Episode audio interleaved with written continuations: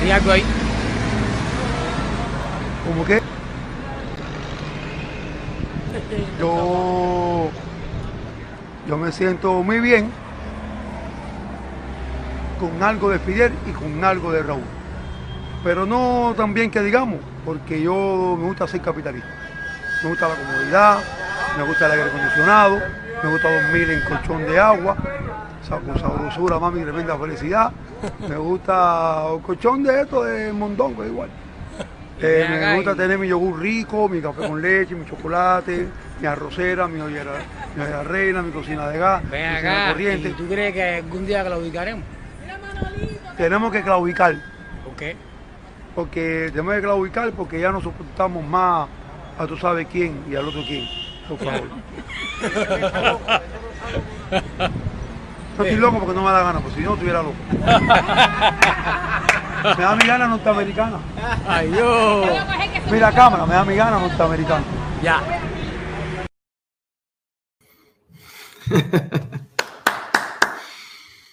Muy bien, yo desde que estaba en Cuba, eh, Manolito, me dicen, eh, yo vi varios materiales que hacían los, sobre todo los estudiantes de la Escuela Internacional de Cine, que es curioso porque esta Escuela Internacional de Cine la crearon junto con Gabo y todo eso, eh, para hacer lo que siempre hizo Casa de las Américas, ser una dirección de inteligencia enfocada en la cultura y subvertir ideológicamente a toda América Latina a través de libros, a través de las universidades, a través de la intelectualidad de la izquierda. Entonces dijeron, bueno, el cine, ya tenemos el ICAE, tenemos a prensa latina para los periodistas, vamos a meter una escuela internacional de cine para hacer lo mismo que la Escuela Internacional de Ciencias Médicas.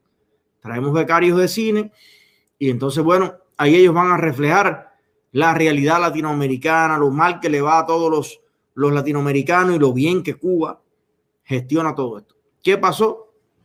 Bueno, el tiro le, sale por la culata, porque creo que la escuela todavía existe.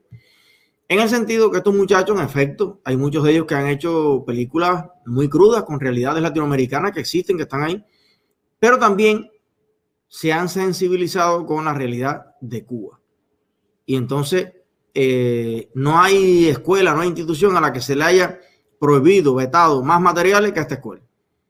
Los estudiantes hacen sus tesis, que suelen ser documentales, cortos, videos, y esto circula dentro de Cuba de mano en mano y son muy buenos materiales que abordan diferentes facetas de la realidad cubana, eh, que ninguna de ellas le gusta que sea revelada a los comunistas. Bueno, en varios de estos materiales sale Manolito. Eh, oye, ojalá que todos los cuerdos estuvieran tan lúcidos como está eh, este supuesto loco. Porque creo que es una persona adorable, todo el mundo lo quiere mucho, todo el mundo lo... Eh, es un personaje de la ciudad, como fue en su momento el Caballero de París. Bueno, está Manolito en La Habana, tiene muchos amigos, mucha gente que lo quiere, eh, pero lo que dice es así, dice, yo soy capitalista, a mí me gustaría dormir en un buen colchón, tener mi yogur, tener mi café con leche, tener mi cocina de gas. Y el, lío está en que a Miguel Díaz Canel le gusta lo mismo que él.